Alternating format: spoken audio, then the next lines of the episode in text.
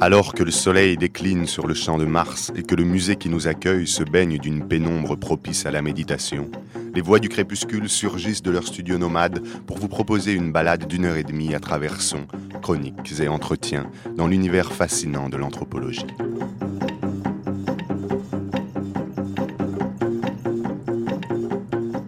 Si crépuscule il y a, ce n'est pas en vertu de prophéties millénaristes sur l'avenir sombre du monde, mais simplement en raison d'un constat qui en induit un autre. D'abord, la perte vertigineuse de formes de vie humaine en lien avec leur environnement local. Ces langues et ces cultures vernaculaires, dont l'UNESCO estime qu'une d'entre elles disparaît tous les 15 jours, et que sur les 5 à 6 000 langues parlées aujourd'hui dans le monde, 50 à 90% d'entre elles pourraient cesser d'exister avant la fin du siècle. Cette homogénéisation de l'espace culturel mondial, particulièrement critique sur Internet, dont 90% des contenus sont écrits en seulement 12 langues, remet en question la discipline qui avait fait de la compréhension de la diversité humaine sa raison d'être.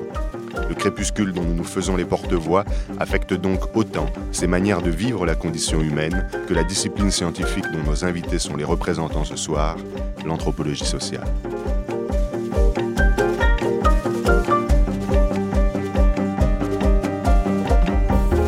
Ce nouveau rendez-vous bimestriel de Radio Campus Paris au Quai Branly vous propose donc de porter un message d'alarme sur l'état de ce que nous appellerons la sociodiversité du monde, mais de le faire de façon réflexive et critique, en donnant la parole à de jeunes chercheurs en anthropologie et dans des disciplines connexes.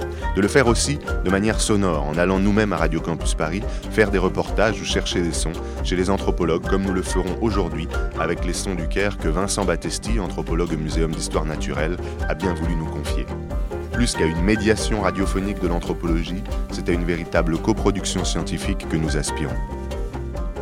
Mais parce que la radio doit aussi être un média de liberté où l'esprit et la voix explorent ensemble de nouveaux langages, nous vous proposons cette année d'inaugurer un concept, le micro-récit radiophonique. Ces courtes fictions viendront s'intercaler au hasard de nos rubriques et rythmer en littérature le cours de nos débats scientifiques. Mais le temps est maintenant venu de présenter le programme de ce soir.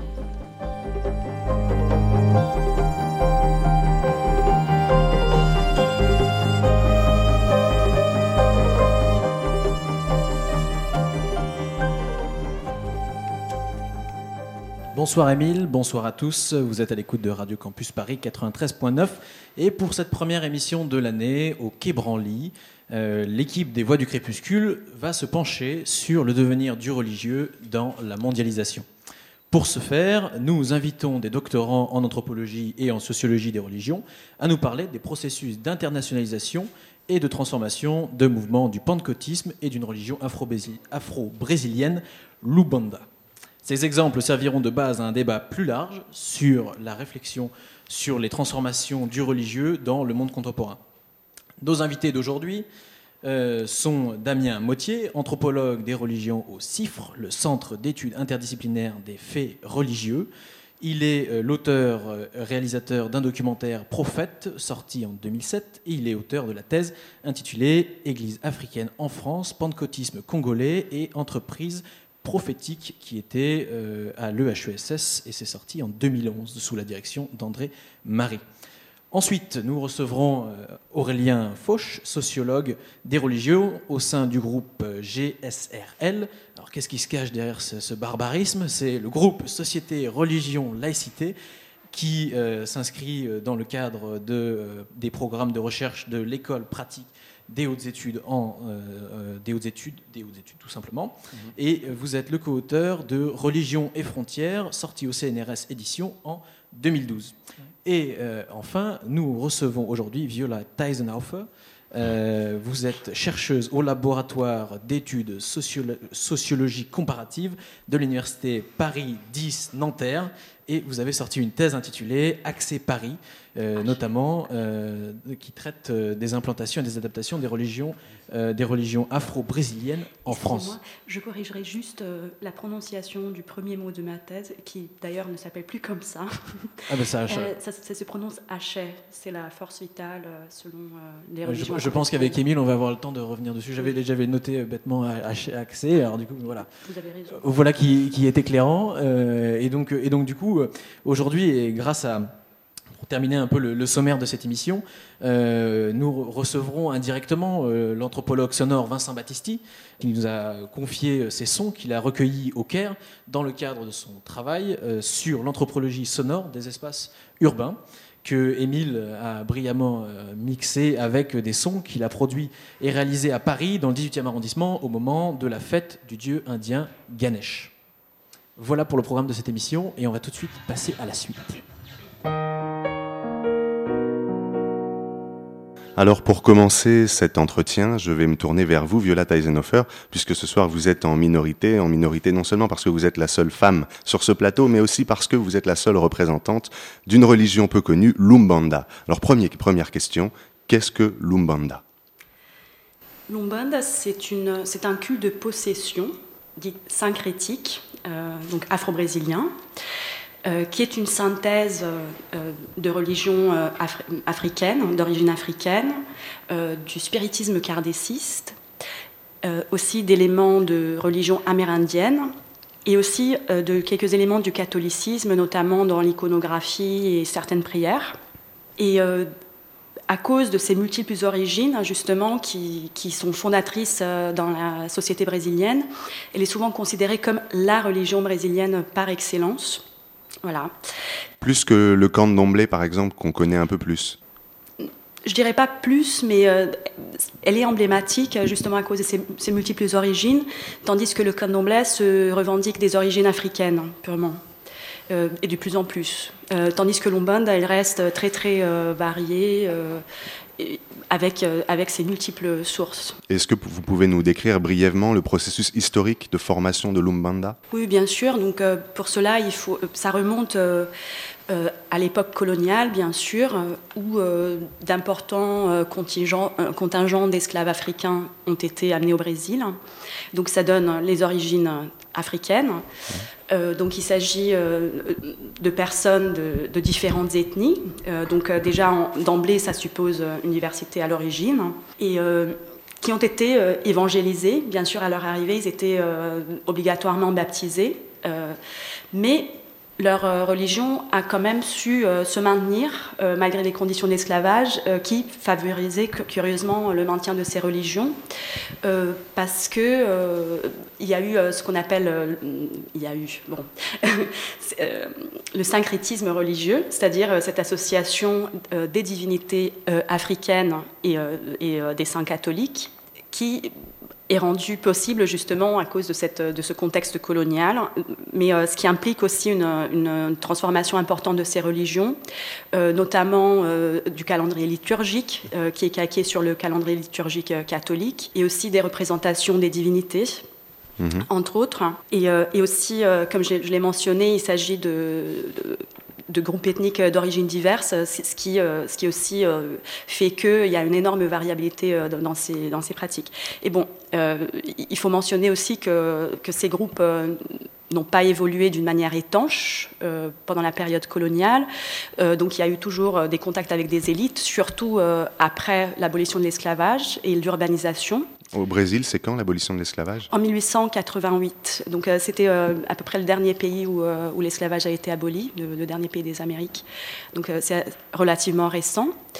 Et après, après ça, on, observe aussi l'urbanisation, euh, donc euh, qui a, rendu possible de multiples contacts, non seulement avec, avec les esclaves d'origine différente ou entre les esclaves d'origine différente, mais aussi avec d'autres couches sociales, notamment les élites qui, par exemple, à l'époque, étaient très versées sur le spiritisme kardéciste qui venait d'Europe et qui était admiratif de la culture européenne. Alors vous pouvez juste rappeler ce que c'est que le spiritisme kardétiste pour nos auditeurs non avertis? Euh, oui, euh, donc euh, c'est fondé, c'est-à-dire le, spiritisme qu'on pratique au Brésil, hein, c'est le, spiritisme kardéciste, donc qui, a été fondé par Allan Kardec, qui est d'ailleurs un Français. il est, sa tombe se trouve au Père Lachaise d'ailleurs, et qui est très très répandu au Brésil. en fait, là, Ouf, c'est difficile de résumer en deux, mots, mais je vais tenter. Trois. Euh, trois, d'accord. Euh, donc, comme le mot spiritisme implique, il s'agit d'une relation établie avec des esprits de mort, euh, des esprits éclairés, qui donnent aux hommes des, messages de, sagesse. et d'ailleurs, Alain Kardec a pratiquement réécrit les évangiles selon le spiritisme. Donc euh, euh, là aussi, en fait, l'éthique euh, catholique est quand même très présente. Et, voilà, et ces, esprits, bon, ils font divers, bah, ils incorporent dans les médiums et, aident les gens, quoi, pour simplifier. Voilà. D'accord. Et l'Umbanda à Paris et en France, ça représente quoi en termes de population? Qui Combien de personnes sont concernées? Bah, pas beaucoup. Donc euh, le groupe euh, sur lequel je focalise euh, ma recherche compte avec à peu près 25 médiums. et après, bon, dans l'assistance, il, y, a plus de monde d'une cérémonie à l'autre, mais, mais on va dire qu'on on parle là dans tout à peu près 100 personnes. Et l'autre groupe de culte euh, qui, occupe une, place mineure dans, ma recherche, là c'est par contre euh, beaucoup plus variable.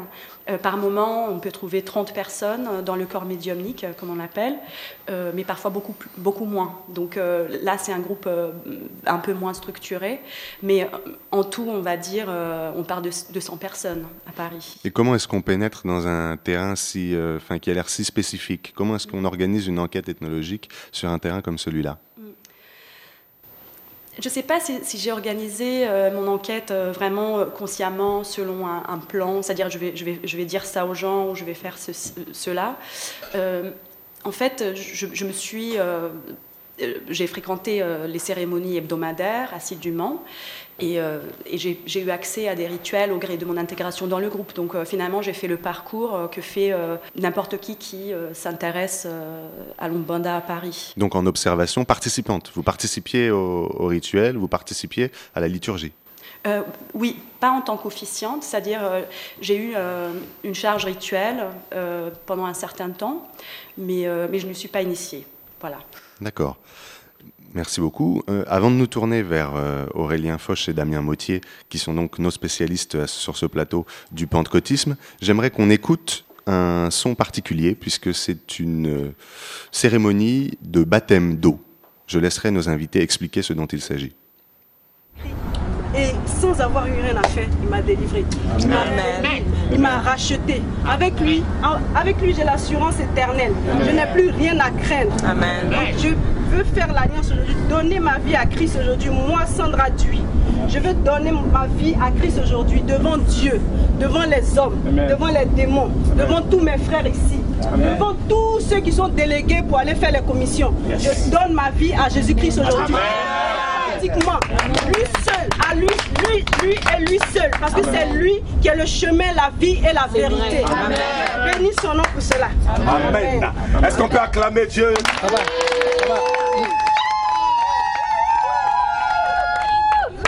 Sous cette déclaration, Sandra Douyu, sœur Sandra Douyu, nous te baptisons au nom du Père et du Fils et du Saint-Esprit. Amen.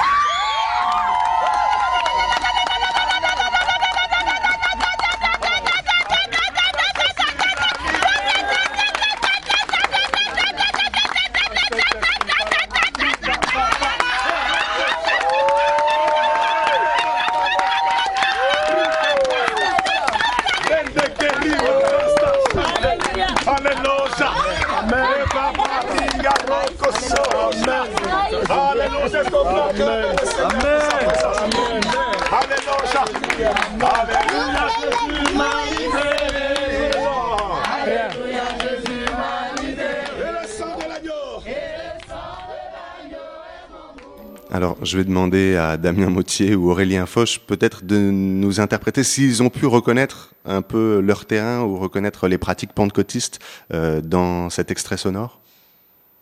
Damien Mautier oui, ben, ça m'a effectivement fait basculer dans un univers sonore dont je suis assez familier. On est évidemment dans un univers qui est pour le coup pas un univers d'initiation comme celui de Viola, mais plutôt un univers de conversion dans des églises euh, pentecôtistes, africaines très certainement, euh, au cours d'une cérémonie euh, de baptême par immersion j'imagine. Euh, donc, euh, Absolument, c'est ça. Il s'agit d'un baptême d'eau réalisé dans une piscine de jardin. Vous savez, les piscines qui sont pas enterrées, mais qui sont donc euh, remplies à moitié bord. Et donc, le pasteur renverse les personnes qui entrent dans la piscine pour se baptiser après qu'elles aient pas forcément parler en langue, mais qu'elles aient euh, fait une déclaration euh, à, Jésus-Christ. On les renverse, elles sont baptisées. Et là, les cris qu'on entend après, les la la la la la, ce sont euh, des cris de la personne qui a été baptisée et qui rentre en fait en transe. Mm. Et donc bon, c'était, je ne sais pas si c'était un bon son pour introduire ce qu'est, ce qu'est le pentecôtisme, mais j'ai choisi celui-là parce que je, je trouvais qu'il était impressionnant. Mais euh, peut-être que vous pourrez, avant qu'on rentre plus avant dans le débat, définir pour nos auditeurs non avertis, je pense qu'il y en a beaucoup dans un pays aussi athée que le nôtre, ce qu'est le pentecôtisme par rapport au mouvement charismatique, aux différentes formes de protestantisme. Je pense que toutes ces choses-là ne sont pas forcément claires. Moi, c'est juste une petite chose. Oui, Aurélien Foch. Euh, Bonjour. Euh, déjà, avant de commencer, euh, je ne suis pas encore sociologue des religions. C'est important de le dire parce que j'ai pas eu mon rite d'initiation qui est la thèse, donc je ne suis pas docteur. Ensuite, moi, si je pourrais revenir là, juste sur le petit, euh, justement, euh, l'effet sonore. Moi, c'est ce que on appelle justement le born again, qu'on va revoir sur être né de nouveau, surtout dans la culture évangélique. On m'entend, c'est bon. Et euh, au niveau de ce principe-là, en fait, moi, je me suis amusé à faire ma petite équation en disant c'est un petit peu le croix fois croix neuf. Et dans le croix fois croix neuf, si on décompose en fait l'équation mathématique, ça donne croix, donc il y a une référence à la croyance, la foi qui est basée sur une notion religieuse biblique ici. Et la dernière expression en fait qui est croix avec un X maintenant cette fois-ci, qui est une référence en fait au Christ. Donc quand on arrive à faire croix fois croix neuf, le compte est bon en fait. Et ça fonctionne bien. Voilà. Vision intéressante. je laisse la personne euh, Damien À Damien Motier en dire plus. Pour la définition du pentecôtisme Du pentecôtisme, oui, un petit cadrage sur le pentecôtisme. Bon, bah, je renverrai à un numéro d'Archives des sciences sociales des religions de 99 qui a été coordonné par Jean-Paul Willem où il fait un point euh, précis sur, euh, sur, euh, sur ce qu'est le pentecôtisme, mais pour en dire donc deux mots, hein, une, euh, une, introduction minimale, disons. Donc c'est un mouvement évangélique, protestant évangélique, qui s'inscrit dans un mouvement de sanctification de la fin du 19e siècle aux, aux États-Unis, un mouvement de sanctification qui a été marqué par des personnes de premier plan telles que Charles Finet. Et on retient généralement pour le pentecôtisme deux dates de naissance, 1901 et 1906, et il y a même une, une, préférence désormais qui est accordée pour 1906, même si encore euh, une fois l'analyse des processus historiques s'accommode assez mal de cette logique événementielle, mais disons 1906 dans une communauté noire américaine euh, de Los Angeles, dirigée par un pasteur qui baptiste qui euh, s'appelait William Seymour. Alors, de, cette euh, date de naissance, 1906, disons, euh, ce qui est important de signaler, c'est que le pentecôtisme est, disons, un mouvement polycentré et pluriel, et que euh, dès l'origine, c'est un mouvement, donc pour moi, ce qui m'intéresse plus, un terrain euh, africaniste qui participe à la pluralité, euh, à la pluralité de, la des religiosités africaines. donc voilà, c'est un mouvement qui se caractérise et l'extrait sonore que vous avez introduit le dit assez bien par euh, le baptême du Saint-Esprit, en référence à l'expérience de la Pentecôte, le Saint-Esprit qui descend et qui baptise euh, les fidèles. Et euh, voilà, peut-être pour une première introduction, ce qu'on peut oui. dire. Merci beaucoup pour ces clarifications. Donc, euh, vous, Damien Mottier, vous avez soutenu euh, votre thèse, donc qui s'intitule Église africaine en France, pentecôtisme congolais et entreprise prophétique. Alors, pour ce faire, vous avez employé plusieurs méthodes, parmi lesquelles le suivi de la trajectoire d'un prophète ivoirien, et vous expliquez dans, dans, un de vos articles à quel point l'usage euh, de la caméra euh, vous a été euh, salutaire pour faire votre terrain. Est-ce que vous pourriez revenir sur cette euh, originalité méthodologique? Oui, alors bon, il faut à la fois détacher ma thèse du film que j'ai fait et en même temps l'articuler, puisqu'il y a une articulation logique et une articulation méthodologique.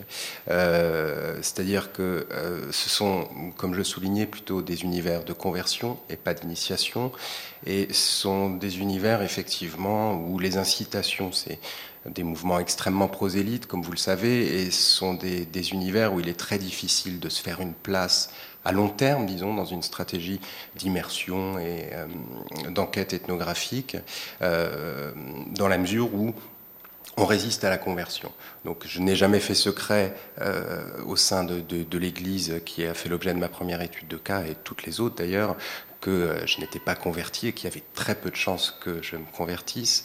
Donc euh, ça, ça a été assez compliqué euh, pour trouver un terrain d'entente, disons.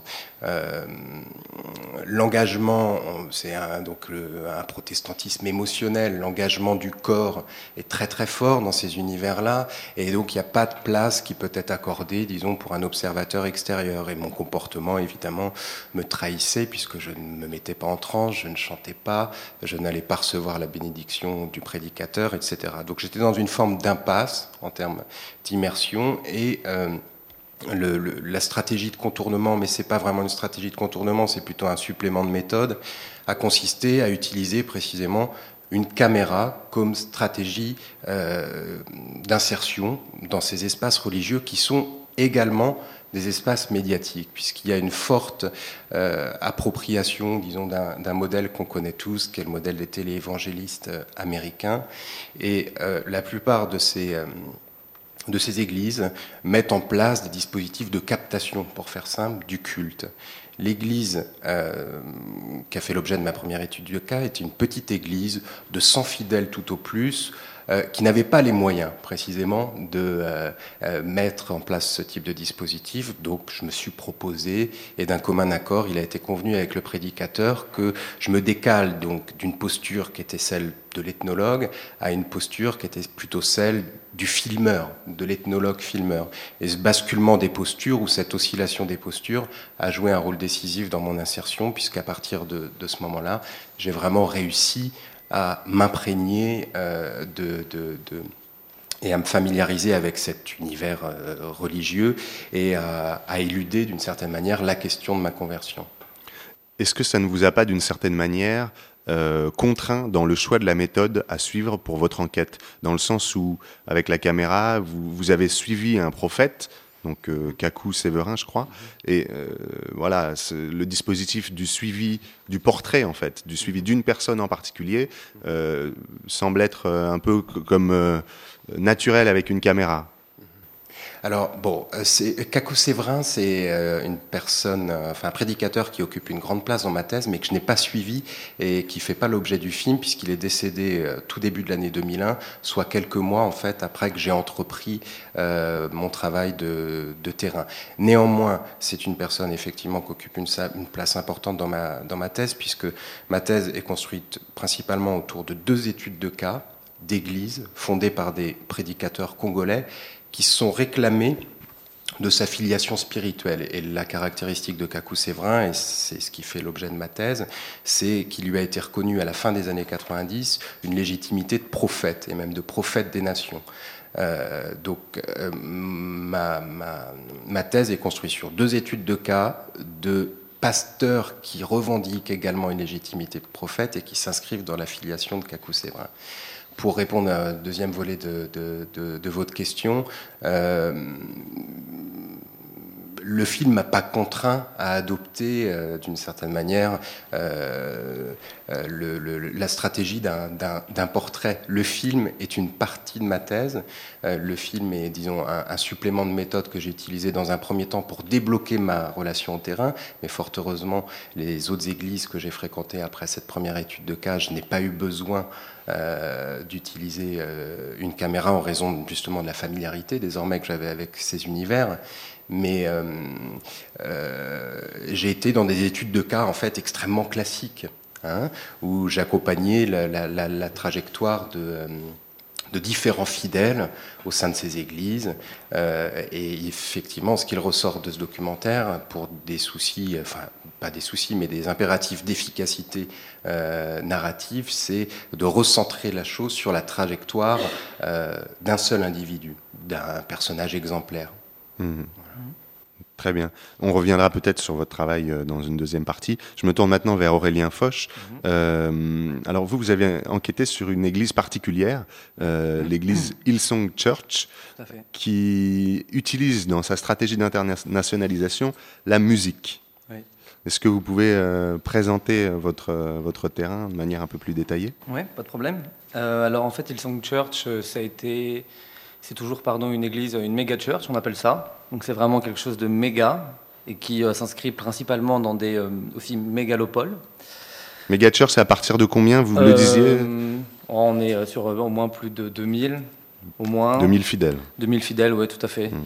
Et c'est pas évident, on va, on va y revenir pourquoi, mais ils sont peut-être entre 50 et 60 000 de fidèles réguliers. Et dans le cas où là je suis en train d'étudier ils sont à Londres, c'est plus de 10 000 euh, par week-end, en fait, tous les dimanches. Donc, euh, le fondateur, il s'appelle Brian Houston. Euh, en août 83, 14 août 83, il décide de créer. donc, c'est assez intéressant de voir une église qu'il appellera pas d'abord Hillsong Hills Christian Life Center, parce que son père était très très connu dans le monde pentecôtiste en Australie. Et lui, il a été jusqu'en 2002, je ne sais plus, peut-être de 91 à 2002, Brian Houston, euh, le père, euh, justement, le, pardon, le, président des Assemblées de Dieu en Australie. Donc il avait une, une importance comme assez considérable. Donc, euh, en gros, Hillsong Church, c'est quoi? Bah, Ça veut dire Hillsong, donc c'est colline et chant. Donc euh, au début, ça s'appelait pas comme ça, mais c'est arrivé dans les années 99, après Darlene Check, qui a fait justement un, vrai, vrai succès. On estime à plus de 20 millions de, DVD euh, vendus et de chansons vendues sur euh, Shout to the Lord. Donc ce qu'elle avait conceptualisé, ce qu'elle avait mis en place avec Brian Houston.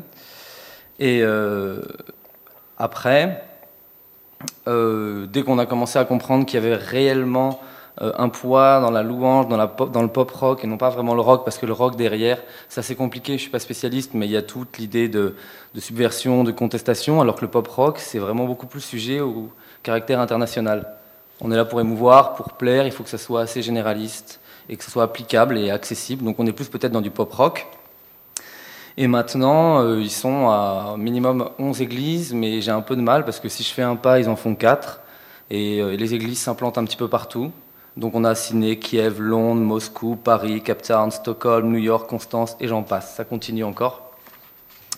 Donc en très très très très très gros, euh, parce qu'on va y revenir je pense, euh, avec euh, Hillsong en fait, ce qu'on arrive à voir c'est plus pour moi une église évangélique plus que pentecôtiste, même si c'est pentecôtiste, parce qu'il n'y a pas la glossolalie. Donc même si on distingue la glossolalie... Alors la glossolalie, c'est le parler en langue quand on parle dans une langue incompréhensible au moment du baptême ah, Oui, et pas que dans le baptême en fait, dans les cultes. Ou alors il y a des cultes de guérison à part, et euh, on distingue souvent euh, deux types, donc le parler en langue et la prière en langue. Et le parler en langue nécessite un interprète qui va décoder, qui va recevoir ce don. Euh, à Hillsong, c'est souvent... Euh, c'est pas souvent, c'est tout le temps de la prière en langue si tant est que des fois il y en ait. Et euh, en plus de cela, ça va être étouffé par la musique. On va pas beaucoup l'entendre et c'est pas vraiment vraiment réputé, si je dois un petit peu nuancer. Il faut pas le faire parce que le but c'est que ça fonctionne dans un modèle vraiment occidentalo-centré, c'est-à-dire épanouissement personnel, carpe diem, euh, accent sur euh, la musique pop rock, l'image, l'émotion. Il faut toucher. Donc là, on est effectivement dans le pentecôtisme émotionnel, mais dans l'autre, on l'est pas vraiment. Et par contre, il s'inscrit dans les quatre points que Babington avait donné, un historien britannique, sur justement le protestantisme évangélique en quatre points, qui était donc euh, l'apport justement de la conversion. Il faut être converti, donc passer d'un univers assez euh, traumatique avant et d'un seul coup on connaît la révélation avec Jésus-Christ le bonheur. Donc le crucicentrisme, Ensuite, on arrive sur une sorte de militantisme où il faut être prosélyte. J'ai été converti, donc il faut que je convertisse moi aussi de mon côté. Et euh, le dernier, c'est forcément c'est la Bible. ou euh, point, point de vie euh, sans le caractère biblique sur terre. Et c'est à la fois tout, la source, le moteur et le, le, vecteur de la foi chrétienne. Donc là, effectivement, on retrouve ces quatre points vraiment clairement dans, dans, dans, dans Hillsong. Le tout avec ce qu'on appelle une figure du connecté, connecté à Dieu, connecté numérique, social, multimédia, économique, et j'en passe et des meilleurs. Et peut-être si je peux conclure comme ça, un très très fort engagement social et communautaire. Si je peux ajouter euh, ce mhm. qu'un profane ressent à la visite du site de Hillsong Church, c'est-à-dire euh, il ressent le, la même impression qu'il a quand il visite le site de Virgin, de la marque Virgin. On a l'impression d'être sur le site d'une euh, entreprise multinationale de rock, de musique ou de pop rock, enfin, mais de musique, c'est vraiment très impressionnant. Pas du tout de, sur le site d'une église. Mais je crois que la littérature va faire une première éruption parmi nous ce soir avec euh, l'homme des micro-récits, Martine, ici présent.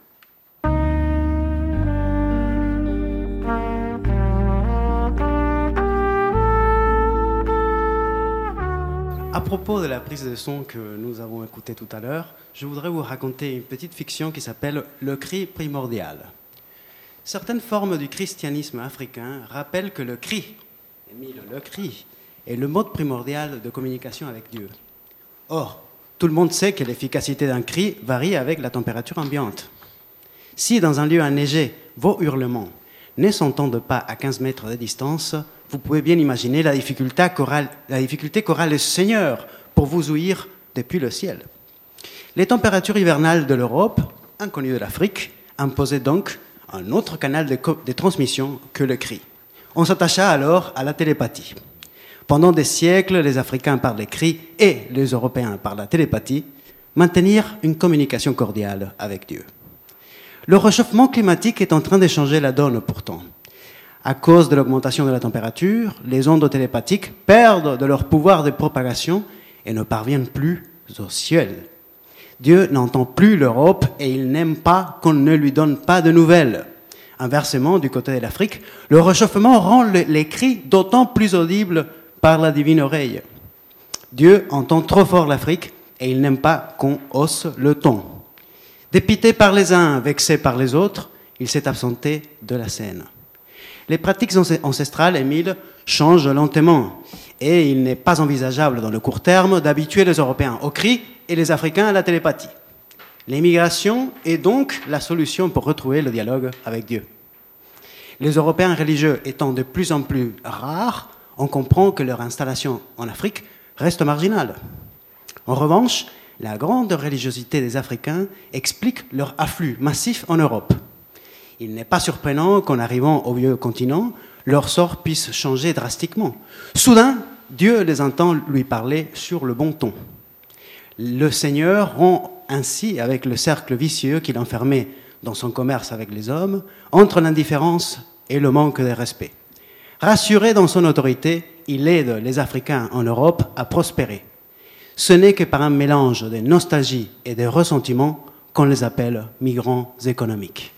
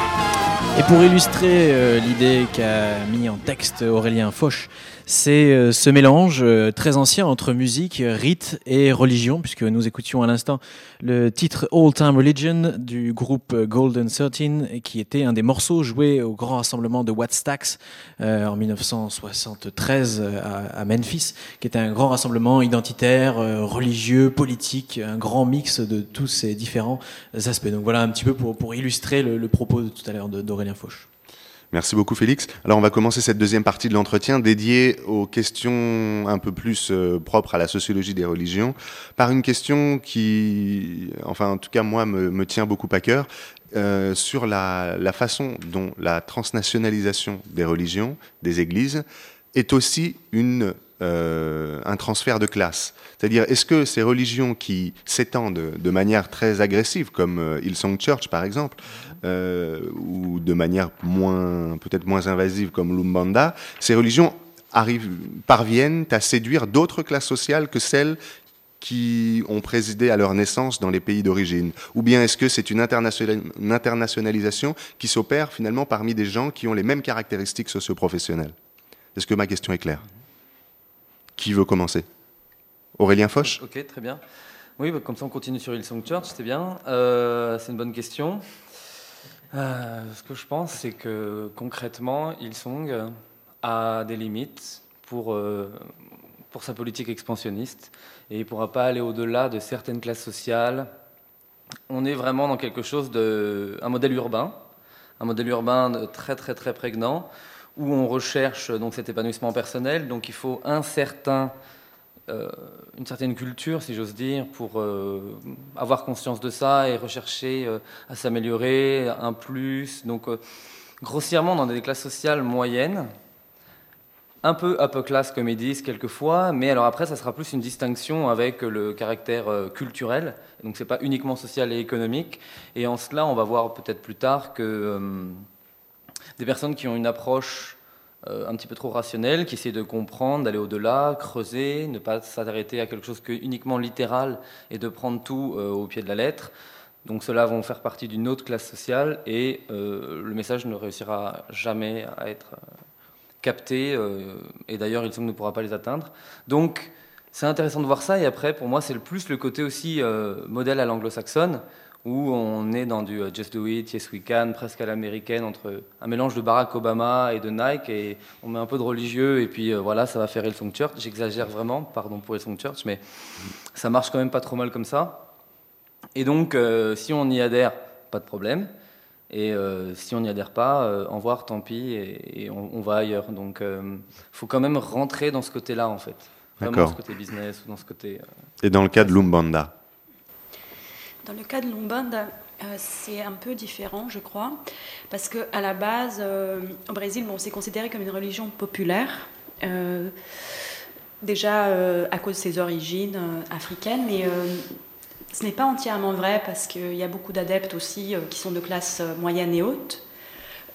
en tout cas, ceux qui fréquentent ces groupes en France ou ceux qui en font partie, je dirais plutôt euh, euh, que ce sont des, personnes de classe plus aisée. Parce qu'en France, euh, ça devient, n'empêche, une religion un peu chère. pas à cause des dépenses ici, mais parce que pour se faire initier, il faut se déplacer au Brésil. Donc il faut déjà avoir les moyens de se payer un billet ou même des voyages réguliers au Brésil. Et aussi euh, parce que bon, cette orientation spirituelle euh, dont font preuve euh, les, médiums français, c'est aussi en quelque sorte un phénomène de classe moyenne et haute. Donc je, fais référence là au fameux New Age, très mal défini pour l'instant, mais qui finalement suppose quand même des moyens un peu, un peu plus comment dirais-je, bah, plus de moyens qu'une euh, une religion populaire euh, où on peut avoir des ingrédients euh, pour pas cher, hmm. comme c'est le cas au Brésil dans plusieurs maisons de culte. Est-ce qu'on retrouverait pas d'une certaine manière ce goût pour l'exotisme dont certains anthropologues, comme Alban Bensa par exemple, ont dit que le musée du Quai par exemple, participait à sa promotion et, le critiquait pour cela. Est-ce que dans l'Umbanda, dans la quête de, religion, où euh, voilà, les rituels sont vraiment différents, très charnels, euh, les gens ne vont pas chercher ce, désir d'ailleurs qu'ils trouvent par exemple au musée du Quai oui, euh, en effet, parmi ces gens, donc parmi les médiums français et ceux qui sympathisent d'une manière ou d'une autre avec ces groupes, il y a effectivement un goût pour, pour tout ce qui est exotique ou éloigné, l'authenticité de l'autre, hein, des cultures éloignées, mais aussi historiques, hein, pas nécessairement que les cultures contemporaines. Et ce sont aussi des gens qui voyagent beaucoup, euh, donc euh, par ailleurs, hein, pas seulement au Brésil, mais euh, qui vont faire des séjours plus longs en Inde ou en Amérique latine. donc il y a en effet ce goût de l'exotisme. Et bon, ça pose pas mal de questions de comment, c'est-à-dire cette relation qui est à l'autre. Hein. Alors, euh, si j'ai bien compris, l'Umbanda, dans sa stratégie d'expansion en Europe, ne s'appuie pas sur une communauté brésilienne. Il n'y a pas vraiment une communauté brésilienne euh, qui serait venue par euh, l'immigration importante. C'est donc très différent de, des églises pentecôtistes africaines que vous étudiez, Damien Mautier, où là, dans l'expansion en France, l'Église s'appuie sur une communauté immigrée. Oui, alors tout à fait. Bon, les églises, moi, pentecôtistes africaines que j'étudie en France, sont apparu au début des années 80 début, milieu des années 80. Donc ça fait déjà une trentaine d'années. Elles sont extrêmement nombreuses.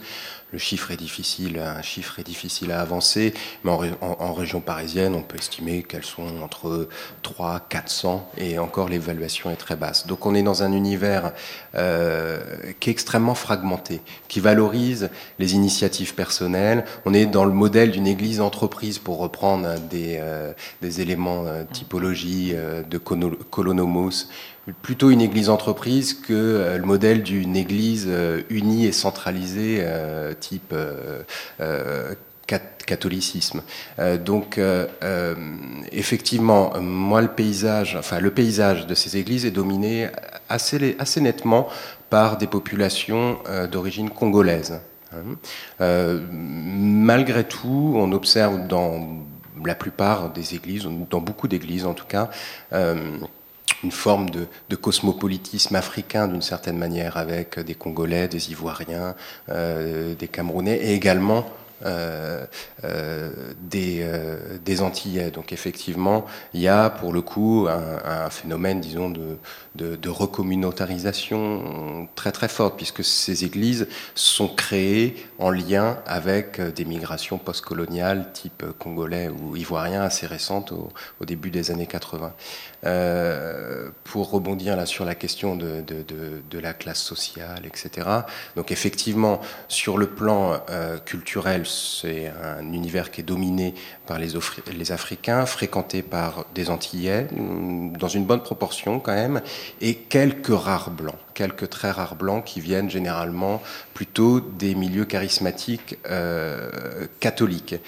Euh, après, la prestation, euh, enfin, ces églises sont tellement nombreuses d'une certaine manière euh, que la palette d'offres est quand même euh, très très très importante. Mais on est, on oscille entre des classes donc populaires et dans certaines églises des classes moyennes. Mais la question de la transe, par exemple, dans ces églises, comme on l'a dit, occupe une place centrale et une bonne entrée également pour, pour, pour évaluer le type de, de, de mixité sociale qu'il peut y avoir. et là, je pense notamment à des travaux de Thomas Sordas au sein des milieux charismatiques américains qui dit bien que finalement, les phénomènes de transe au sein des classes moyennes ou moyennes sup américaines n'est pas un comportement moralement ou socialement acceptable. C'est-à-dire que euh, là, il y a une vraie limite à travers ces pratiques euh, cultuelles hein, au sein d'églises qui valorisent les phénomènes de transe. Euh, il est difficilement envisageable d'imaginer un Français de classe moyenne se rouler par terre. Un universitaire, par exemple un universitaire ou autre. Mais donc c'est une, une, bonne entrée. De la même manière, ça me faisait penser à ce que Aurélien disait au sujet de la Elong Church, où la glossolalie n'est pas tolérée. Hein, et euh, où les trans le sont encore moins. Donc il y a également dans, ces églises, comme tu le disais, une forme de domestication. Donc voilà, le, disons que la, palette sociale se redistribue dans euh, l'ensemble, la diversité de ces églises, plutôt qu'elle s'exprime au sein des églises. Merci beaucoup. Alors, euh, dans les stratégies euh, d'expansion et d'implantation dans des nouveaux territoires des églises, euh, donc on a vu que la musique pouvait jouer un rôle très important dans le cas d'Hillsong Church. Et dans l'Umbanda, vous montrez dans un article que vous avez publié en 2007 que l'utilisation de langage propre à l'Europe, comme, enfin, très, très connu en Europe comme celui de la psychothérapie ou celui du New Age, était utilisé par l'Umbanda pour conquérir de nouveaux fidèles. Alors est-ce que vous pouvez euh, revenir sur ce que, par exemple, le, ce qu'est le New Age et comment il a été euh, utilisé par l'Umbanda comme stratégie? En fait, je ne parlerai pas en termes de stratégie, euh, vraiment, parce que les dirigeants de ces temples au Brésil, donc ceux qui initient les, les, adeptes français ou les médiums français, ils ne sont pas du tout prosélytes. Euh, donc euh, ce n'est pas vraiment une expansion consciente ou voulue de la part de, euh, ces chefs de culte. en revanche, ce qui se passe, c'est que ces Français, ils, sont versés sur tout ce qui est pratique spirituelle et des thérapies alternatives ou spirituelles. Donc, par exemple, la personne qui a, qui a fait venir en fait cette Umbanda en France, donc dans l'un des groupes sur lequel je travaille et sur lequel je focalise ma thèse, elle est psychothérapeute de formation. Et euh, elle est partie au Brésil. Euh, euh, elle a connu ce temple d'Umbanda. Elle, elle s'est dit, bah, c'est ce que je peux faire. Et s'est fait, initier. Elle était coordinatrice pendant très longtemps. Et d'autres membres étaient des personnes de son entourage. Donc, bon, ça c'est, ça c'est une chose. Donc, ça c'est la psychothérapie. Il y a aussi d'autres médiums qui, qui suivent des psychothérapies, par exemple. Mais il y en a d'autres aussi. Euh, euh, qui suivent d'autres euh, pratiques alternatives, comme par exemple l'usage rituel de l'ayahuasca. Il existait un groupe en France, et peut-être il existe même aujourd'hui, ou qui ont, voyagé en Amérique latine pour, avoir ce, type d'expérience, ou bien le yoga ou le reiki. Donc, toutes ces pratiques qui sont réunies sous ce fourre-tout qui est le New Age. Euh, moi, je n'aime pas spécialement ce terme, mais, euh, mais bon, c'est un, raccourci euh, assez utile. Hein. donc, je, parle plutôt de spiritualité pour reproduire justement le langage de ces personnes. et voilà. Mais donc, il ne s'agit pas d'une stratégie réellement. Donc, en fait, ce que j'ai pu constater au cours de mes recherches, c'est que les médiums brésiliens de ces temples ou de ces groupes ils sont euh, culturellement beaucoup plus proches euh, des Français que, ce que je croyais au départ. Donc euh, ça, c'est très important. Très bien. Je crois que ce terme de New Age, même, si vous ne l'aimez pas beaucoup, a fait réagir notre auteur local, Martine, qui va nous présenter un micro-récit sur la question.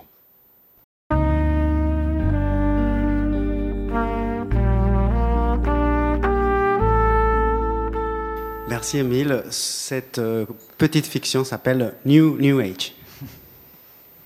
Lundi, j'ai ma séance de boxe française. Ne pensez pas que j'aime la violence. Je le fais juste pour la gymnastique. Jamais un combat. Mercredi, je vois mon designer d'intérieur.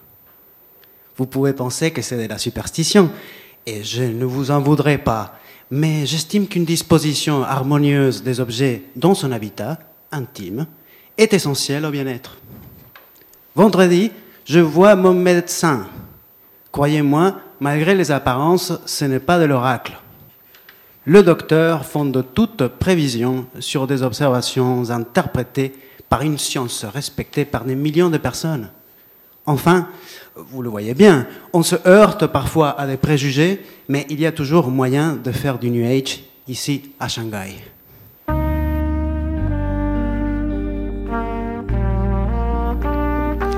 Merci Martine. Et nous allons maintenant passer au feuilleton sonore de notre émission, puisque nous vous proposons cette année, à chaque émission, donc tous les deux mois, de réaliser un reportage, d'aller prendre, de, mixer des sons pris par des anthropologues, enfin de mettre en son euh, le matériel euh, anthropologique. Et donc pour cette première, nous allons euh, voyager en Inde, c'est-à-dire dans le 18e arrondissement de Paris, pour la fête de Ganesh, euh, donc un dieu indien à trompe d'éléphant. C'était au début septembre et c'était, euh, pour les amateurs d'exotisme, c'est le régal, c'était absolument des paysans.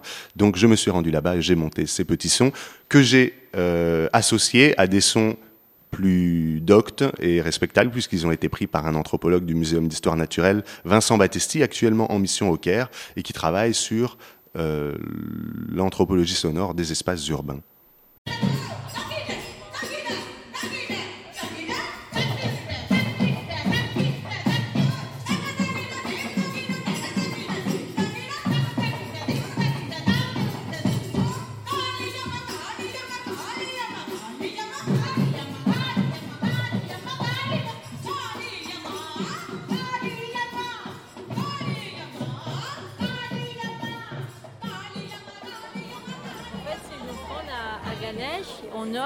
produits sucrés à Ganesh, parce que Ganesh c'est un dieu gourmand, il aime tout ce qui est sucré. Donc on offre les fruits, le coco symbolise la pureté, la noix qui est blanche. Et puis ça c'est la galbatie, c'est l'encens pour encenser, parfumer. Le bétel et le camphre, c'est pour euh, enlever tout ce qu'il y a comme impureté quand on fait l'offrande. Voilà, et après les gens ils ramènent les paniers à la maison et ils, ils partagent entre amis ou parents, tout simplement. D'accord. Et donc Ganesh, c'est le dieu de, la sagesse, de l'éducation euh, Non, c'est celui qui enlève les obstacles avant tout, euh, avant tout ce qu'on doit faire, un examen, tout ce qu'on doit faire, on, le prie. Chaque matin, au fait, on prie Ganesh. On, porte toujours Ganesh sur nous parce que c'est le dieu qui enlève les obstacles. C'est symbolique, hein, c'est parce que sa force, sa trompe et tout ça, c'est très symbolique que l'hindouisme. Hein, il ne faut pas voir ça au premier degré comme ça. Et c'est la force de, sa trompe qui fait qu'on on le vénère dans ce sens.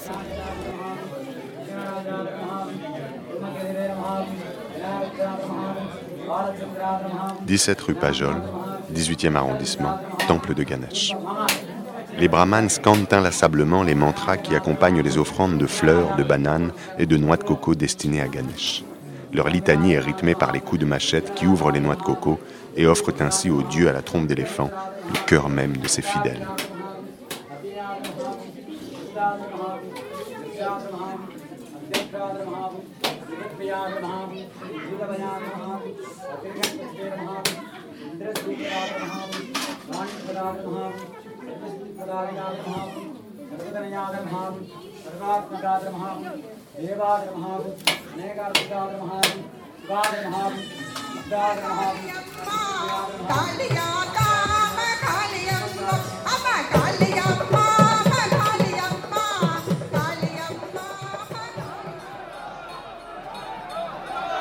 À quelques dizaines de mètres derrière le temple, la procession occupe la rue de la Chapelle.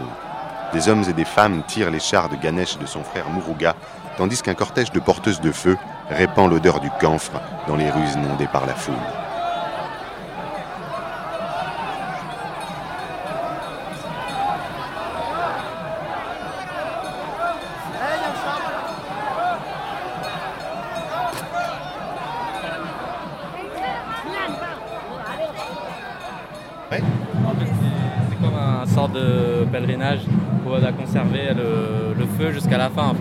Le tour de. D'habitude en Inde c'est un temple, mais là comme il est petit le temple, ils font le tour, ils ont réservé la rue pour faire le tour. Et jusqu'à la fin il faut préserver la, flamme. Ce sont les femmes qui portent le feu Oui, le feu. Et après les hommes, c'est la danse là-bas, si vous avez vu derrière. Ils portent un autre, euh, je sais pas comment ça s'appelle, ils portent et ils dansent. Il faut faire ça tout, au long de, du, trajet. Quoi. Alors je vais juste décrire rapidement pour nos auditeurs qui n'ont pas la chance de voir. Euh, la beauté de ce que vous avez sur la tête, c'est euh, un pot en céramique il y a un feu qui brûle dedans et vous avez des, branches qui entourent. Pour euh, éviter que ça chauffe, euh, qu'elle prenne toute la chaleur sur la tête.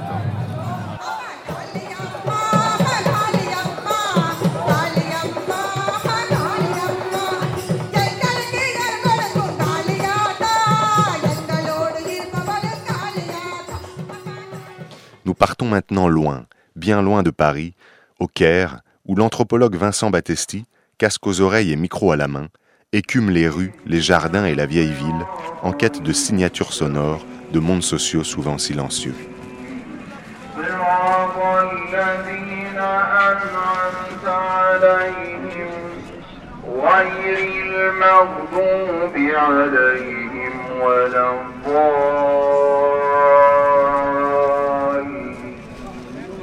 Marché de l'Esquébier à la limite du centre-ville. Un prêche lancinant couvre le bruit des commerçants.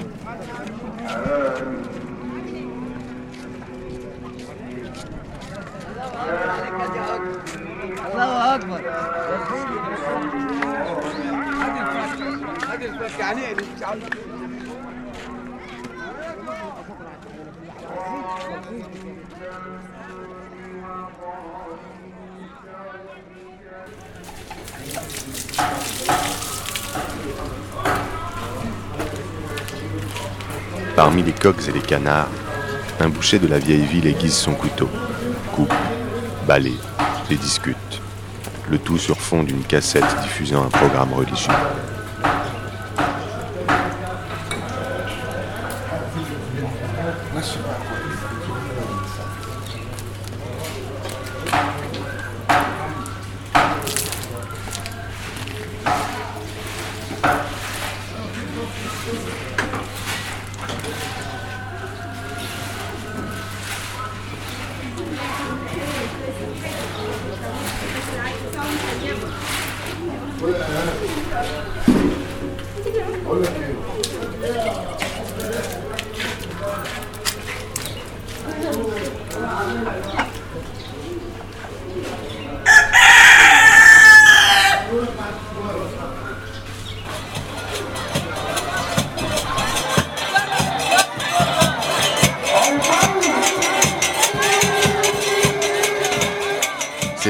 Du moulette de Saïda Zainab. Des centaines de milliers de personnes venues de partout dans le pays viennent au Caire spécialement pour cette grande fête patronale.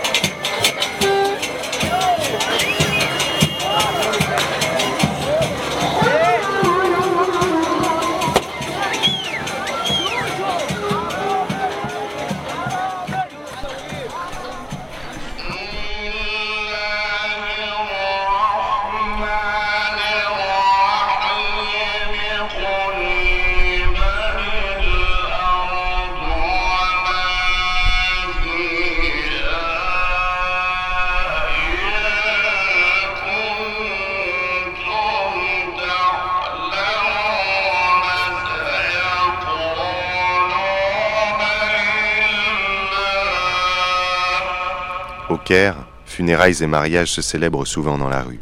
Ici, un cortège funèbre descend la rue Mohamed Ali, dans la vieille ville islamique.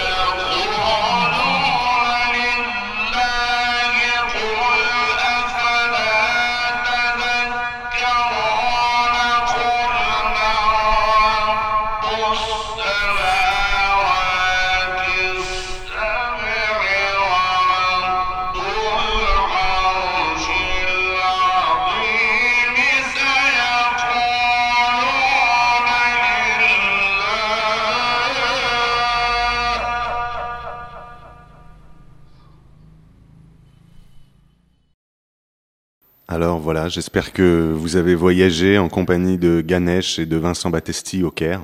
Euh, L'idée de ce reportage était quand même de montrer comment le religieux envahit, enfin pénètre dans la ville de différentes manières, euh, même si c'est pas exactement l'objet de notre euh, euh, réflexion aujourd'hui, qui est plus sur la transnationalisation. C'était intéressant de voir comment la communauté indienne tamoule fêtait Ganesh à Paris et comment en Égypte un, anthropologue, français perçoit les, sonorités religieuses qu'on peut capter dans la rue.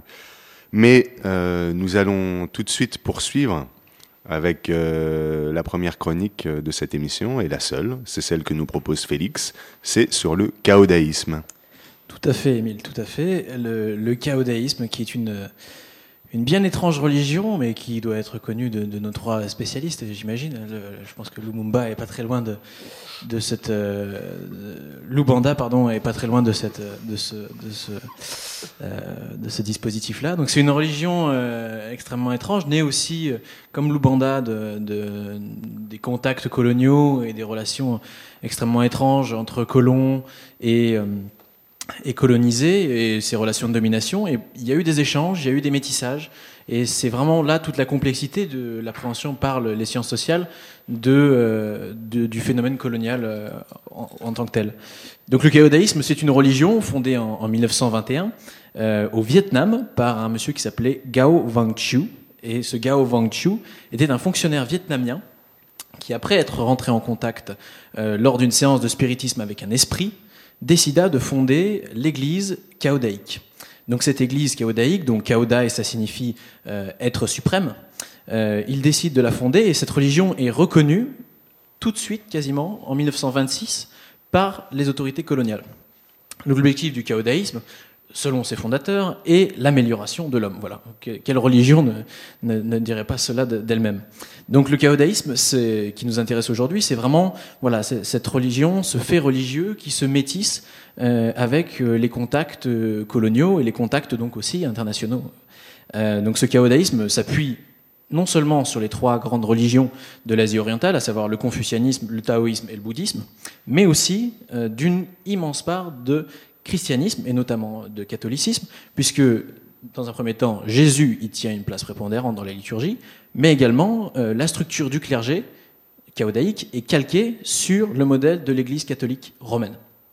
Donc voilà un sacrétisme qui pousse le bouchon très loin et qui ne s'arrête pas là, puisque, fait encore plus étrange, des saints, euh, sont, euh, des saints patrons sont érigés dans cette Église chaodaïque, et euh, ces saints sont euh, basés notamment sur euh, des laïcs occidentaux. C'est-à-dire que les pratiquants de l'église chaodaïque vont vouer un culte à Victor Hugo, à Jeanne d'Arc, à Pasteur, Churchill, Shakespeare ou encore, le meilleur pour la fin, Lénine. Voilà, tous ces, hommes illustres de l'Occident font l'objet d'un culte en Asie euh, dans cette religion chaodaïque. Mais alors la religion ne, chaodaïque ne, s'arrête pas là, puisque non seulement elle prend part à, la vie spirituelle du Vietnam, mais également à la vie politique de ce pays, et notamment elle s'implique euh, dans euh, le, le phénomène militaire, elle développe une armée, et elle développe un parti politique. Et notamment, lors des grands conflits internationaux, elle s'est rangée du côté du Sud-Vietnam et du côté des Américains lors de la guerre du Vietnam. Et elle regroupe actuellement, euh, en 2012, à peu près, on n'a pas les statistiques exactes, environ 2 millions d'adeptes au Vietnam, ce qui est absolument énorme. Donc voilà, pour conclure brièvement, hein, c'est vrai qu'on n'en sait pas beaucoup plus aujourd'hui de, de, cette, on sait pas beaucoup plus sur cette, sur cette religion. On sait que cette religion a été mise et codifiée euh, en, français par un Français. C'est quelque chose aussi d'intéressant, c'est-à-dire que cette circulation-là aussi s'est fait par, par un, Français. Et c'est vrai que cette religion-là mériterait, euh, tout comme euh, de, de, se pencher dessus euh, scientifiquement, aussi bien sur le versant spirituel que le versant politique et le rapport aux colons. Merci Félix pour cette chronique très intéressante et qui permet d'introduire la troisième partie de notre entretien qui va être consacrée à proprement parler au phénomène de la mondialisation et à la façon dont la transnationalisation du religieux traduit les rapports de force euh, au niveau politique, par exemple, euh, qui existent dans la mondialisation. Donc, euh, par exemple, dans le cas du pentecôtisme, on a souvent dit en Amérique latine que son, son, influence croissante depuis les années 80 était un corrélat de la mainmise géopolitique des États-Unis sur ce sous-continent.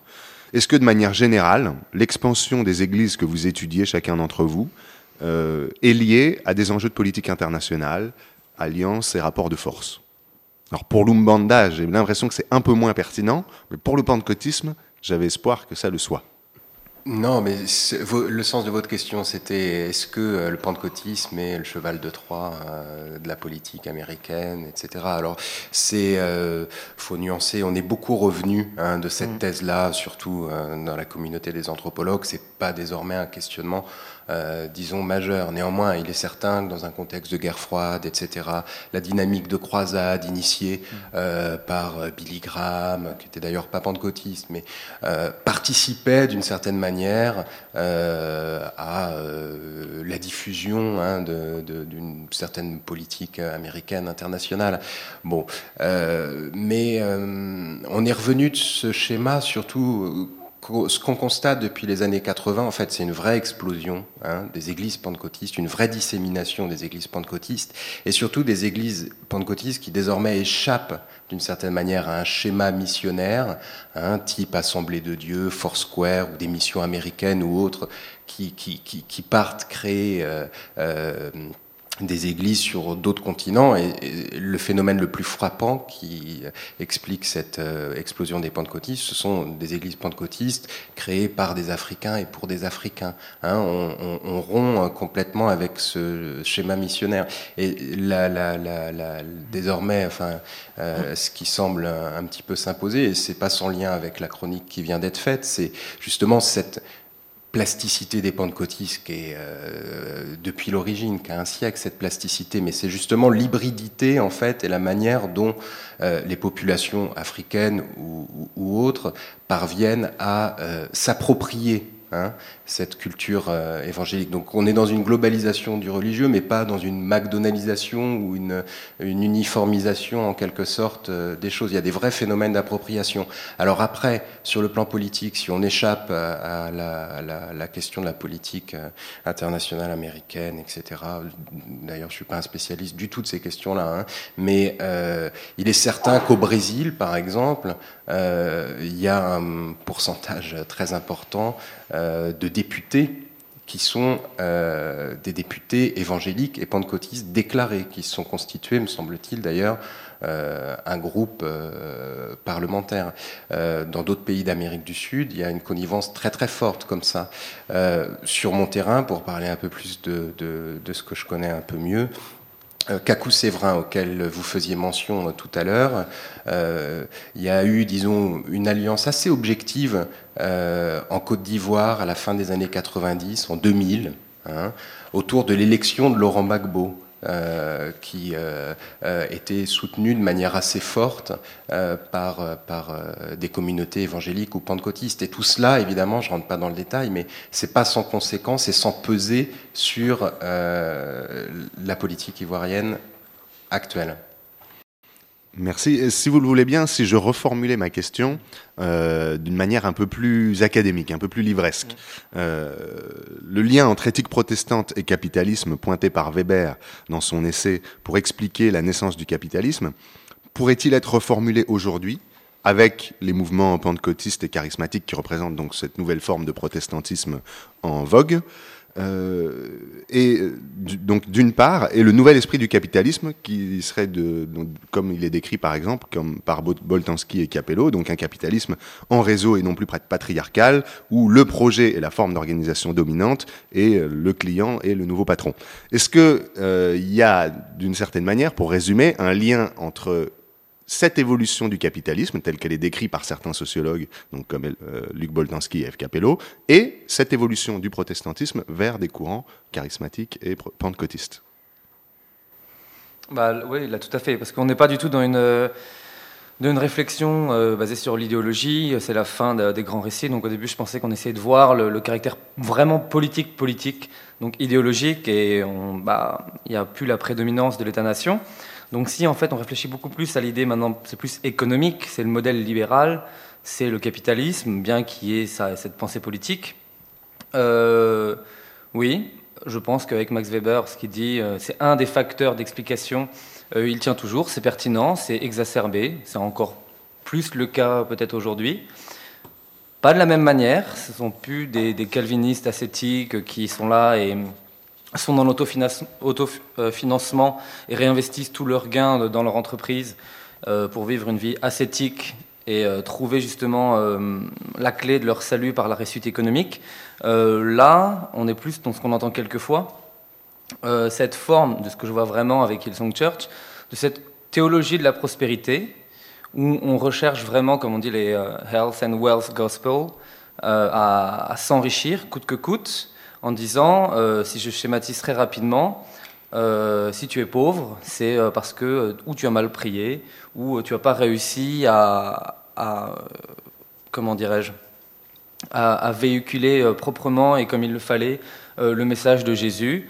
Donc réfléchis à cela. On peut voir s'il y a des ateliers, euh, forcément moyennant finance, pour euh, améliorer tout ça. Faire des conférences, euh, parce que forcément le gain appelle le gain et ainsi de suite. Donc moi, concrètement, ce que je peux dire avec Hillsong, c'est que forcément, si le capitalisme est en évolution, Hillsong, c'est une église ultra-moderne, contemporaine, qui va évoluer tout de suite. L'idée étant, est-ce qu'au bout d'un moment, elle va relâcher et elle va devenir conservatrice et elle sera plus libérale et dans 50 ans, on dira, oh là là, tu as vu, ils sont vieux, euh, il n'y a, plus d'ambiance, peut-être, je ne sais pas. Mais pour l'instant, c'est un mouvement de jeunes, dynamiques, qui sont dans le business, le customer service, donc ça fonctionne parfaitement, et ils sont dans cette forme de capitalisme euh, dont vous étiez en train d'exposer. Euh, ça, c'est évident, parce qu'ils culminent à, à, des millions, millions, millions de budget. Damien Mottier vous voulez ajouter quelque je vais faire court, mais effectivement, là, la théologie de la prospérité, c'est quand même un, élément fondateur désormais des églises pentecôtistes contemporaines. C'est une théologie qui s'est imposée euh, depuis une trentaine d'années et qui, comme euh, Aurélien l'a dit, disons, indexe, indexe pardon, euh, les bénédictions sur la prospérité matérielle. Donc là, pour le coup, plus on est béni, plus on est riche. Hein, la, la, théologie de la prospérité, c'est un peu donc ce, ce mot d'ordre-là. Il y a peut-être même une forme de culte culpabilisation hein, de la pauvreté. Si on est pauvre, c'est que quelque chose bloque notre prospérité. Qu'on est un mauvais chrétien en quelque sorte.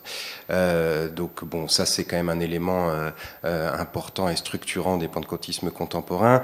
L'autre chose, mais ça renvoie à ce que je disais, c'est vrai que là pour le coup, dans le paysage pentecôtiste ou ce sur quoi je travaille, puisqu'il y a, mais on est vraiment sur le modèle de l'Église entreprise. Hein. il y a une connivence très très forte sur l'initiative personnelle, des stratégies d'accumulation de la part du prédicateur, alors avec une certaine redistribution pour ses fidèles, mais on est vraiment dans ce modèle de l'Église entreprise et effectivement euh, euh, une culture du réseau. Là, pour renvoyer à la référence que vous faisiez tout à l'heure de l'ouvrage de Boltanski, il y a une culture du réseau qui a été très très bien analysée, notamment par euh, Colonomos, qui a écrit un ouvrage qui s'appelle L'Église en réseau, et on est dans la recherche effectivement de, de, de, connexion à l'international, même s'il s'agit d'une petite église de, de, quelques fidèles, le prédicateur est en quête d'inscription dans des réseaux internationaux, mais la finalité de tout cela est bien souvent, en tout cas pour le prédicateur, d'en retirer des bénéfices qui sont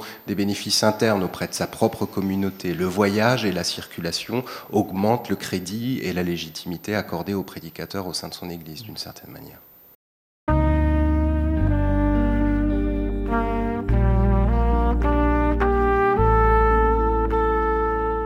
Genèse de la Genèse.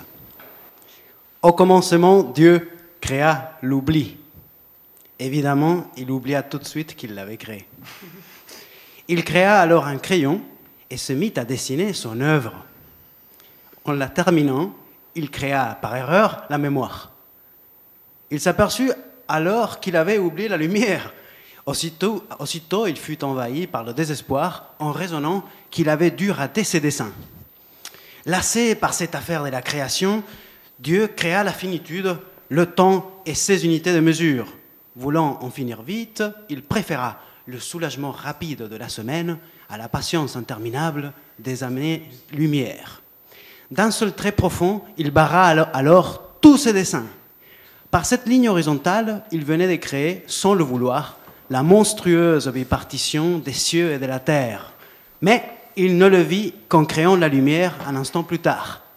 Rongé par la déception et par la culpabilité, Pressé par le compte à rebours, il improvisa des gribouillis désespérés pour maquiller l'épouvantail dans le peu de temps qui lui restait. Le septième jour soulagea son agonie.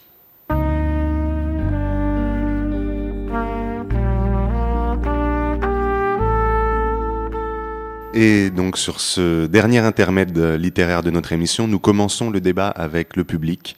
Donc c'est maintenant à vous, public, euh, courageux public qui est présent ce samedi un petit peu morose et pluvieux, euh, de poser vos questions à nos trois invités. Une première question. Une première question? Merci, bonsoir. je suis un peu malade. Euh, donc, moi, je, voulais poser une question assez générale que vous avez d'ailleurs commencé à aborder sur la fin, globalement, sur l'avenir de, ces, de ces communautarismes religieux, est-ce que Enfin, comme disait Malraux, euh, je crois que c'était le, le, 21e siècle sera religieux ou ne sera pas. Qu'est-ce qui, euh, qu'est-ce qui, euh, qu'est-ce qui va advenir de tout ça Est-ce que et, et en, même temps, qu'est-ce que, qu'est-ce que les gens recherchent au-delà de du spiritualisme, au-delà de, de, de réponses à leurs souffrances, de euh, d'un lien social aussi. Euh, est-ce que est-ce que ces formes de, religion ou de communautarisme vont, vont, se pérenniser euh, Est-ce que qu'est-ce que vous en pensez? Merci monsieur de poser, de poser, cette question. Ça fait écho à une question que je n'ai pas eu le temps de poser et qui était justement sur cette sortie du religieux diagnostiquée par Marcel Gaucher, mais la façon dont Sartre l'a posée, c'est Malraux. pardon, Malraux est, très bien aussi. Qui veut s'atteler à la question? Sur cette question de la suite, des, la suite à donner à ces mouvements religieux, qu'est-ce qui... Oui, bah, bah, comme vous le savez, l'anthropologue n'est pas prophète, donc c'est difficile d'anticiper sur, euh, sur l'avenir et, et euh, ce, ce, ce, qu'il sera. Bon. Mm. Mais euh, non, c'est vrai que par rapport à, à à la thèse que vous évoquiez de Gaucher, le désenchantement du monde, ce, qui, ce, qui, ce, qui, ce, qui, ce qui peut être dit Hein, mais euh, très fébrilement. Mais tout de même, c'est que euh, sur, euh, en Afrique, notamment, le désenchantement du monde n'a peut-être, d'une certaine manière, jamais existé. Donc, on ne peut même pas parler de réenchantement. D'une certaine manière, l'enchantement a toujours, a toujours été là, et, l'espérance sociale ou un certain type de revendication politique. Et là, je fais référence au messianisme congolais, au mouvement prophétique, a toujours une, une affinité très forte avec un investissement religieux. Donc euh, ça laisse augurer, disons, euh, un bel avenir pour, euh, pour, pour ces églises ou pour le religieux en, général, sur ces terrains. Viola Eisenhofer De ma part, je ne m'aventurerai pas non plus à des, des prophéties pour, quant à l'avenir des personnes, en tout cas que j'étudie. Mais ce que je constate, s'il s'agit du désenchantement du monde, bah, parmi les gens que j'étudie, justement, euh, il n'y a pas eu de désenchantement. Donc s'il y a une sortie du religieux, peut-être euh, il y a une entrée dans la spiritualité, euh, parce que ces personnes, en effet, elles se détournent des religions à proprement parler, comme le catholicisme, par exemple. certains sont, très acerbes. Même quand ils se prononcent sur la religion, par contre, ils sont spirituels. Donc, mmh. ça peut être le signe des temps, euh, qui nous mène euh, je ne sais où. Euh, en tout cas, c'est sûr que ça dénote de, de transformations sociales importantes, mais qui sont d'un niveau de généralité auquel, dans, lesquels je ne m'aventurerai pas. Merci. Une autre question? Quelqu'un d'autre souhaite prendre la parole dans le public? Euh, oui, moi je voulais revenir, euh, parce que c'est intéressant, vous avez parlé de toutes ces religions qui sont le, le pentecôtisme, ou, le, ou encore cette religion, euh, le Lumbumba, je crois. en fait, ce qu'on ce voit beaucoup dans ces, dans ces religions, il me semble que c'était c'était à souligner, c'est qu'on on perd, enfin il y a un fond idéologique qui est quasi inexistant, je trouve, et qu'on est beaucoup dans des religions émotions. C'est-à-dire que, bah, comme on a pu l'entendre sur euh, les baptêmes en Afrique, on est à fond dans l'émotion. On dirait qu'il n'y a que ça. Euh, on ne comprend pas trop. Euh, mais si on essaie de regarder, enfin, je sais pas, quelles sont les, structures intellectuelles, quels sont les fondements religieux, sont, quelle est la construction qu'il y a derrière, qui est au fond de ces nouvelles religions, en fait, on touche très vite le fond, il me semble.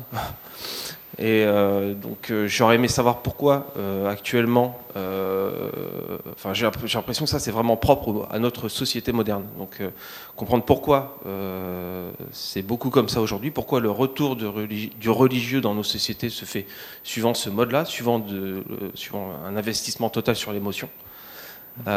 Pourquoi il n'y a plus de construction, pourquoi il n'y a plus de structure intellectuelle, idéologique à la base de ces religions, ou en tout cas beaucoup moins. Et euh, est-ce que ça ne serait pas euh, aussi le symptôme d'une sorte de chant du cygne euh, du, religieux? Voilà. Merci pour cette question. Euh, ça permet d'aborder le numéro spécial euh, de, des archives des sciences sociales des religions paru en 1999, où Jean-Paul Willem publie un article intitulé Le pentecôtisme, contours et paradoxes d'un protestantisme émotionnel. Donc c'est bien ce que vous dites, monsieur, sur la dimension affective des religions euh, qui s'étendent aujourd'hui. Oui, c'est vrai, vous avez entièrement raison sur ce côté émotionnel qui est prédominant. Euh, ce qu'il faut voir après, c'est assez intéressant. Si on regarde une vue d'ensemble, on donne souvent raison à ça, et après on regarde plutôt plus en amont, mais donc en aval. Non, pardon, en, amont, on regarde et on voit que c'est tout à fait construit. Euh, Damien, on avait un petit peu parlé de cette domestication institutionnelle de l'émotion. Euh, c'est rationalisé. Il y a des équipes, moi pour ma part à Hillsong, où il y a un collège, donc une université. Donc tous les ans, c'est 2000 étudiants qui parcourent après le monde, après avoir été formés et euh, qui ont des kits pour comment on fait pour euh, bien évangéliser, comment on utilise la musique pour convaincre, pour persuader, pour que l'émotion arrive. Donc euh, à chaud, l'émotion est là. Et après coup, on se rend compte que l'émotion, elle n'est pas aussi chaude, mais plutôt tiède, puisqu'on a compris que derrière, elle était standardisée, elle était parcellisée, elle a été rationalisée. Et c'est ça qui est assez intéressant. C'est comme la culture de l'hospitalité. On voit, c'est magnifique, tout le monde est gentil, tout le monde est beau. C'est Disneyland. Et puis derrière, on voit euh, tous les speeches derrière, tous les discours, comment ça fonctionne. Et moi, j'ai pu voir ça en coulisses car j'ai fait un peu d'observation participante. Donc en fait, euh, Jean-Paul Villay m'a vraiment insisté là-dessus. Donc euh, je suis un peu anthropologue aussi, mais pas trop. Et moi, je retiendrai ça en réalité.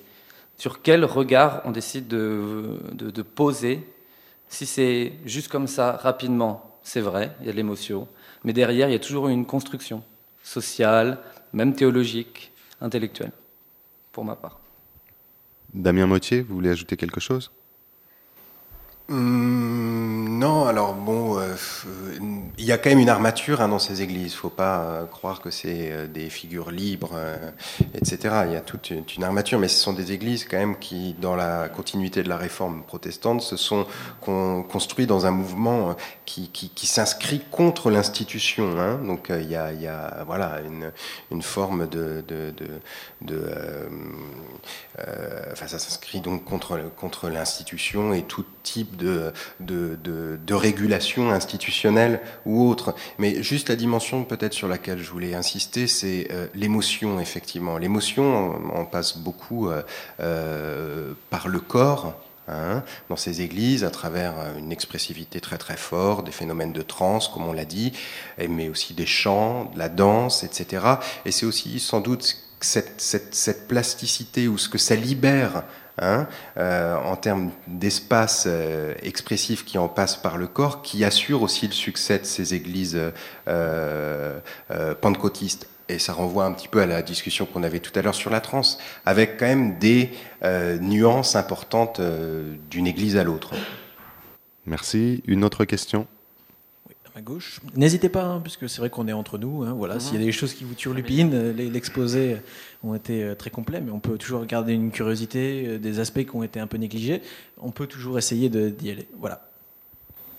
J'avais juste une petite question en fait sur le, les fidèles de ces nouvelles religions ou spiritualités. Si c'était des gens qui avaient déjà eu une, une éducation religieuse plutôt traditionnelle, catholique peut-être l'islam, le judaïsme, je ne sais pas, ou si c'est des gens qui venaient pour la première fois vers, euh, vers le sentiment religieux. Euh, comment vous perceviez ça?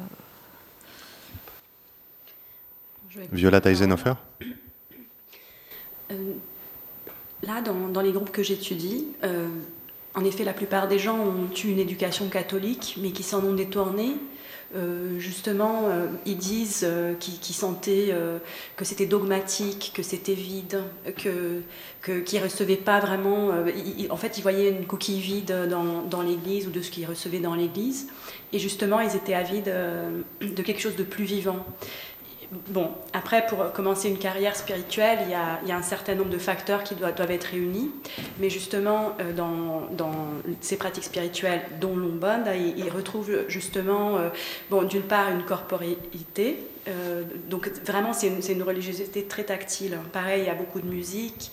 Il y a aussi l'incorporation des esprits. Donc c'est quelque chose de très direct. C'est un contact très direct avec le divin, pour le dire entre guillemets.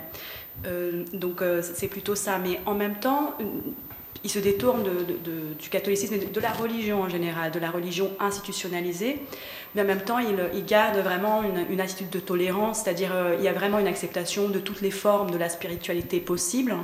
Euh, ils disent qu'il y a différents chemins, chacun euh, trace son chemin, mais il préfère cette, pratique plus personnelle et plus corporelle. Voilà, je ne sais pas si j'ai répondu à votre question. Aurélien euh, Oui. Euh, c'est une bonne question. Je me, je me la suis posée euh, tout au début de ma thèse pour ça, en essayant de comprendre. Et j'ai remarqué que Hillsong Church, il y avait un bon tiers où ils avaient déjà une éducation religieuse. Donc c'était souvent une, éducation catholique, où on dit mainstream, les, les, les protestants traditionnels de base luthéro-réformés. Et je pense qu'on peut donner la parole aux fidèles qui disaient Ah, avant il y avait une église, c'était une église soit vide, donc maintenant on la veut vivante, euh, une église prison, donc justement avec cette idée où c'était euh, trop régulé, trop cadré, trop dogmatique. Donc on veut avoir cette impression qu'on peut faire tout ce qu'on veut. Donc c'est peut-être ça aussi la clé, la, forme la plus basique peut-être du conditionnement, c'est de, de, voir cette liberté. Donc eux ils la sentent et ils la voient, donc c'est très bien. Et euh, Là-dessus, après, euh, Hillsong est content de récupérer ça, mais souvent ils préfèrent ceux qui n'ont jamais vu ou jamais entendu ce type d'église, ce type de, religiosité. Alors, euh, chez les Français, c'est plus compliqué parce qu'il euh, y a un certain nombre de, compatriotes qui se réfèrent sans le savoir à la citation de Proudhon, Pierre-Joseph Proudhon, qui dit Quiconque me parle de religion en veut soit ma bourse, soit ma liberté. Donc, ça fait très très peur. Donc, s'ils ont réussi à passer ce cap-là, même, même, même de l'argent, alors c'est bon, ils sont conquis. Chez les anglo-saxons, ça marche beaucoup mieux. Et euh, quand ils rentrent, ils se disent souvent Je ne savais pas que la religion c'était ça, du fun, que c'était euh, de l'hospitalité. Que, parce que ça fait très chaud en fait. Ils sont dans des théâtres, dans des auditoriums. C'est pas une église. Ils vont pas à la messe. C'est pas forcément les dimanches. Donc tout ça, ça change. C'est un, basculement, un bouleversement complet de nos habitudes euh, de croire sur qu'est-ce que la religion. Donc ça, ça permet de voir qu'à la fois, il y a une petite frange de personnes qui sont conquises de cette nouveauté, de ce rafraîchissement, et d'autres qui se disent j'avais jamais cru qu'un jour j'aurais pu devenir chrétien, et ça a fonctionné. C'est ce que je vois, ils sont que moi. Merci. Bon, eh bien, je crois que ça va être le temps de conclure cette belle soirée. Mais avant de remercier euh, tous les participants à cette émission, je voudrais quand même conseiller à ceux qui n'auraient pas été euh, sevrés par cette émission et qui voudraient continuer l'apprentissage donc de la sociologie et de l'anthropologie des religions, la lecture du numéro septembre-octobre du Monde des religions, dédié à un exercice de prospective 2050, quel avenir pour les religions? Vous y trouverez des interviews de toutes les stars de l'anthropologie des religions. Je ne sais pas s'il y en a beaucoup. Et euh, vous y trouverez également des chroniques, une, chronique de André Comte-Sponville par exemple, enfin tout un tas de choses euh, très intéressantes. Oui, Félix, tu voulais dire quelque chose? Puisque pour conclure sur cette belle émission. C'est vrai que nous avions l'enthousiasme, et l'enthousiasme, euh, n'est-ce pas, l'incorporation du Dieu en soi aussi. Euh. Mhm. Je crois étymologiquement, si ma mémoire est bonne, je crois que enthousiasme, c'est avoir le Dieu en soi. Donc on conclut avec enthousiasme cette émission, cette première émission des Voix du Crépuscule, qui, euh, qui lance le signal d'alarme. Merci Félix pour cette évocation littéraire et étymologique. Donc c'est le moment où il faut remercier tous les acteurs de cette émission. Remercier d'abord ceux qui nous accueillent, le salon de lecture du Quai Branly, en la, la personne ici de Diane, euh, qu'on remercie chaudement pour son accueil, Muriel Lardo également, Virginie Guillemard et Julien qui nous a aidés pour l'installation. On remercie bien sûr nos invités, Damien Mottier, Aurélien Foch et Violetta Eisenhofer, d'avoir accepté avec des contraintes euh, de temps un peu particulières parce qu'on est une radio associative et qu'on n'a pas les mêmes délais que dans d'autres radios. Et remercier aussi ceux qui ont contribué à la fabrication de ce programme, donc Jonathan, réalisateur ici présent, Félix, pour sa chronique et son investissement, euh, comme euh, d'habitude, euh, pluriel. Et Martine pour ses micro-récits. Merci à toi, Martine. Et merci à Emile qui a été le grand architecte de cette émission et qui a été notre porteur de choc. et merci aussi à Vincent Battesti anthropologue qui en ce moment est en mission par-delà le monde, au Caire certainement, et qui nous a fourni ces sons et dont il a accepté que nous les montions nous-mêmes. Voilà, je vous dis merci à tous, merci au public d'avoir été présent, et on vous donne rendez-vous le 8 décembre pour le deuxième épisode des Voix du Crépuscule.